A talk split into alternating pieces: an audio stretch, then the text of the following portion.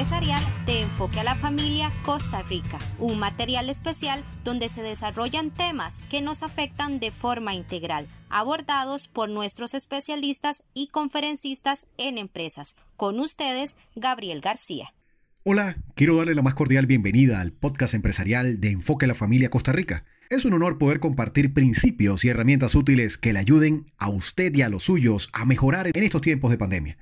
En esta oportunidad estaré compartiendo con ustedes un extracto de la segunda entrega de la capacitación Teletrabajo y Pandemia, ya que trabajar de forma remota se ha convertido en la principal opción que hemos tomado en estos tiempos de pandemia para continuar con el día a día. Así que acompáñenme. Para la familia, la experiencia del teletrabajo sigue teniendo repercusiones significativas, ya que hemos encontrado, al poder desarrollar nuestro trabajo desde la casa, la oportunidad de estar juntos 24/7 con los que amamos. Pero cuando existen reglas claras, con espacios y tiempos bien definidos, es increíble ver la alegría de nuestros hijos cuando saben que todos estamos en casa. Esta expresión natural y completamente espontánea de los niños refleja con claridad esa necesidad primordial que tenemos como individuos de pasar tiempo de calidad unos con otros y saber que estamos cerca de las personas más significativas de nuestra vida. Pero, ¿cuáles son las ventajas del teletrabajo para el colaborador en tiempos de pandemia? Debemos ponderar las bondades del teletrabajo, sobre todo en el contexto que estamos viviendo a nivel mundial, ya que no solo permite mantener la economía a flote, sino que además resguarda la seguridad sanitaria del trabajador y su familia, posibilita el ahorro de dinero y el tiempo de traslado. Es un instrumento apto para los padres con hijos pequeños, ya que reduce los niveles de estrés, disminuyendo la angustia y temor generados por esta pandemia. Por otro lado, otra ventaja es el estar presente todo el tiempo de manera física y emocionalmente con la familia. Contar con la jornada flexible y el logro del trabajo por metas u objetivos hace que se pueda compartir momentos o espacios de tiempo con la familia en horarios no compatibles con un trabajo presencial. En segundo lugar, elimina tiempos muertos para aprovecharlos intencionalmente. Todos quisiéramos en un abrir y cerrar de ojos estar en casa. Bueno, llegó ese momento. Cuando se hace este tipo de trabajo, este espacio de tiempo se elimina por completo.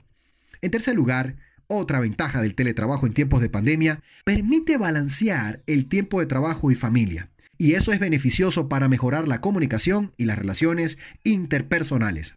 Por otra parte, posibilita el prepararnos económicamente ante la posibilidad de una crisis económica ahorro de combustible, mantenimiento del vehículo, compras de comidas, café, cuidados de la salud, compras de ropa de trabajo, lavandería, tintorería, costos del tiempo invertido en actividades relacionadas netamente al trabajo, por las que no recibimos compensaciones. Pero es importante entender que estas opciones también requieren mucha disciplina y prestar atención a los detalles para lograr el éxito en todas las tareas mientras se saca el máximo provecho al tiempo en el hogar quiero compartirle algunas recomendaciones para disfrutar del teletrabajo y esta situación de pandemia desde una visión constructiva y bien positiva. En primer lugar, conozca cómo manejar esta situación desde la capacidad de su familia. Al inicio de la condición de teletrabajo de forma permanente, los integrantes del núcleo familiar deben hablar sobre cuáles van a ser los retos, cuáles son las fortalezas que tenemos cada uno que puedan servir para ayudar a la familia puede ayudar a hablar sobre lo que nos preocupa, lo que esperamos en esta cuarentena y el papel que cada integrante debería jugar para que todo salga mejor. Recuerde, quien previene vale por dos. El segundo consejo, la empatía y la resiliencia son fundamentales. Es importante que los padres escuchen y muestren empatía con las preocupaciones y ansiedades de sus hijos. Comparta la verdad con ellos sobre lo que está pasando con un lenguaje adecuado a su edad. Mantengan conversaciones optimistas sobre lo que está ocurriendo y cómo nos sentimos al respecto.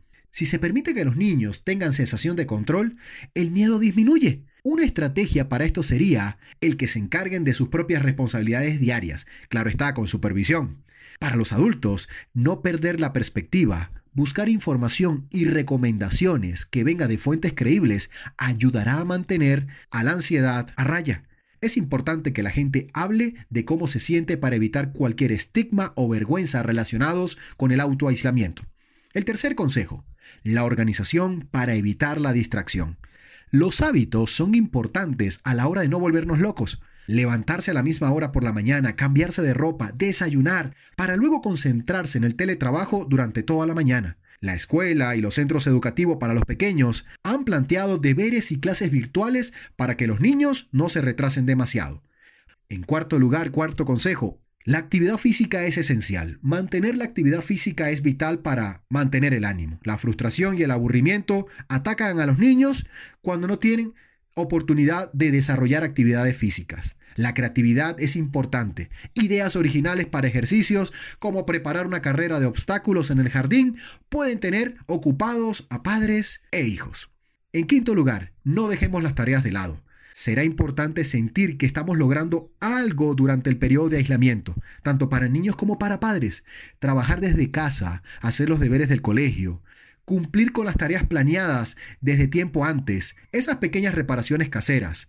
Los niños pueden escribir un diario en el que puedan documentar su experiencia en esta situación de cuarentena. Organice su armario, planea una noche de películas. Ese proyecto para el jardín o cambiar el lugar de los muebles de la casa son tareas a no dejar de lado.